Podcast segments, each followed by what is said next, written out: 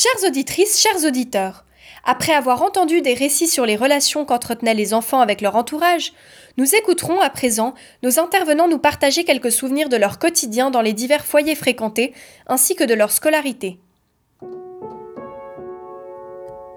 Nous, on a commencé une scolarité, euh, une scolarité c'est beaucoup dire, puisqu'en fait, euh, pour raison qu'on n'a jamais su, euh, mon frère et moi, on était systématiquement mis au fond de l'école et on ne participait pas à, la scolarisation, aux devoirs, aux, problèmes, aux dictées.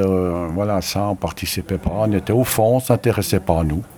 Et le plus bizarre, c'est que quand il y avait des examens, L'inspecteur venait et nous, on était au fond de la classe et on nous faisait passer pour des bobets, qu'on n'apprenait rien du tout. Alors, il ne nous posait pas de questions non plus.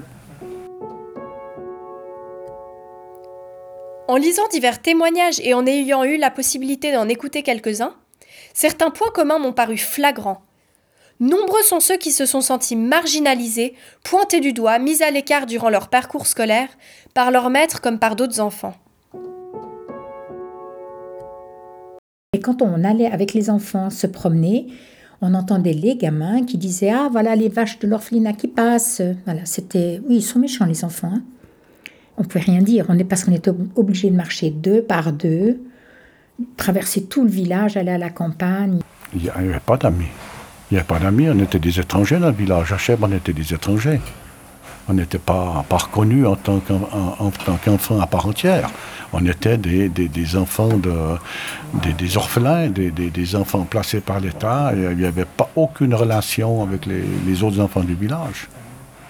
Ah non, on n'est pas considérés comme des personnes à part entière, absolument pas.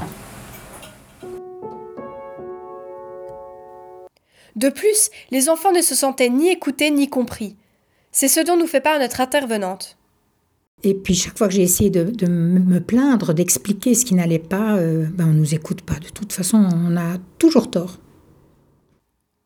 Fréquemment, on imposait aux enfants des sentiments de culpabilité qu'ils finissaient bien souvent par assimiler. Ils acceptaient par la suite les injustices qu'ils subissaient et pensaient même parfois les avoir méritées. Comme nous le verrons dans le prochain épisode, il arrivait régulièrement que les familles d'accueil se sentent socialement bien impliquées et attendaient une forme de reconnaissance de la part des enfants qu'elles avaient à charge. Les abus qu'ils subissaient étaient en général tus, les enfants perdaient donc toute confiance en leur entourage et n'avaient jamais leur mot à dire, jusqu'à leur majorité pour le moins. Ah non, on n'est pas considérés comme des personnes à part entière, absolument pas. Depuis le début de mon travail, je ne parviens pas à comprendre l'incompétence des tuteurs et assistants sociaux de ces enfants, de plus tolérés par l'État, ni même le nombre effarant d'abus commis par les ecclésiastiques et les familles d'accueil garants de l'éducation de ces jeunes. J'ignore d'ailleurs si j'y trouverai réponse. Voici un témoignage qui relève, une fois de plus, de l'irrespect et de l'humiliation choquante subie par l'une de nos intervenantes. Le fils de 15 ans, parce qu'ils avaient deux enfants, le fils de 15 ans euh, venait me rejoindre dans ma chambre. moi, j'avais 12 ans, je crois. Et il, il essayait de, faire quelque chose, quoi. En tout cas, il me triturait les seins, il me faisait très mal. Là, je suis restée que six mois. Je pense que la maman a dû entendre, grâce à Dieu, et j'ai pu partir. Ce genre d'injustice était fréquente dans les situations de placement et le précédent témoignage illustre bien ce phénomène de dissimulation des faits. Notre intervenante n'a jamais été certaine de la cause de son départ et, si sa mère d'accueil s'est rendue compte des actes de son fils, elle ne s'est jamais pour autant manifestée, aucune mesure n'a été prise.